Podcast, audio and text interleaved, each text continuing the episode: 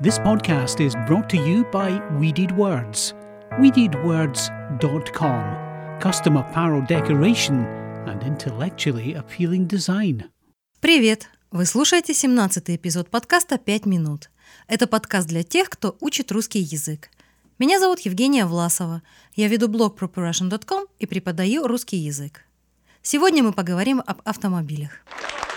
Автомобиль, товарищи, не роскошь, а средство передвижения. Эта фраза из сатирического романа «Золотой теленок» стала в Советском Союзе крылатой.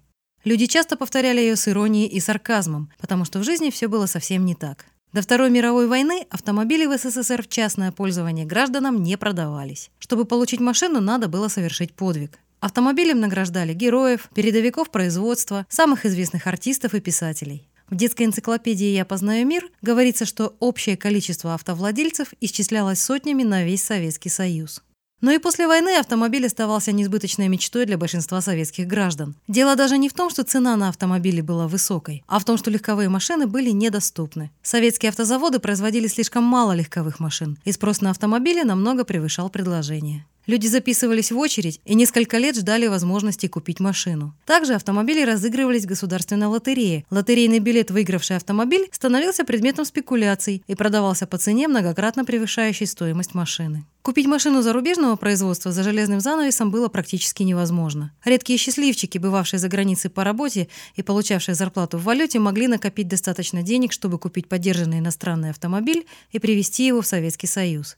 В сознании обывателя все автомобили делились на отечественные и иностранные, то есть произведенные за границей. В русском языке даже появилось специальное слово «иномарка» – любая машина зарубежного производства. Самые распространенные марки советских автомобилей – это «Запорожец», «Жигули», «Москвич» и «Волга». Запорожец – это маленький недорогой легковой автомобиль. Его делали на заводе ЗАЗ в украинском городе Запорожье. Первый Запорожец был скопирован с автомобиля Fiat 600 и получил название «Горбатый» за характерный выступ на задней части автомобиля, где был расположен двигатель воздушного охлаждения. Маломощный двигатель часто перегревался, и поэтому у следующей модели был изменен дизайн воздухозаборников, за что автомобиль получил в народе прозвище «ушастый».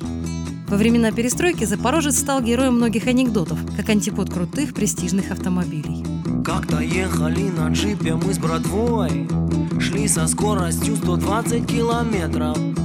Обогнал нас Запорожец голубой Сделал нас он как щенят, чисто конкретно.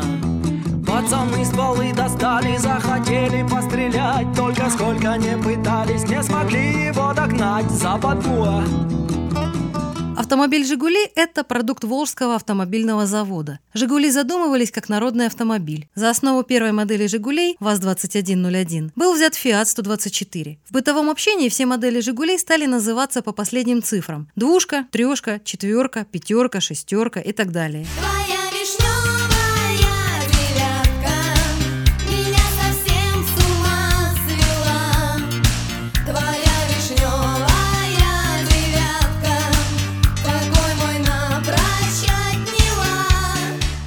Самая первая модель выделяется из этого ряда. За ней закрепилось название «Копейка». Так как в некоторых языках слово «Жигули» звучит почти как «Жигало», ВАЗ переименовал свои машины для продажи на экспорт, и «Жигули» стали называться «Лада». У «Запорожца» и «Жигулей» были прозвища чуть ли не для каждой модели, но «Москвич» и «Волга» почему-то остались «Москвичом» и «Волгой». Когда началась перестройка, советским автомобилям пришлось конкурировать уже не между собой, а с автопромом всего мира. Среди других советских машин «Волга» была королевой, но рядом с «Мерседесом» и «БМВ», так по-русски называется BMW, она неизбежно проигрывала. Там слева ручка, я думал, это от капота Выяснилось, что это какая-то там заслонка Ты говорил, это машина зверь, Сережа, что ты? Это машина пельмень, машина пшонка Кстати, у некоторых иномарок в русском языке также появились прозвища. Например, Jeep Grand Cherokee часто называется просто Чирок, а BMW, любимая машина бандитов 90-х годов, называется Бумер. Ведь у меня есть черный бумер, бумер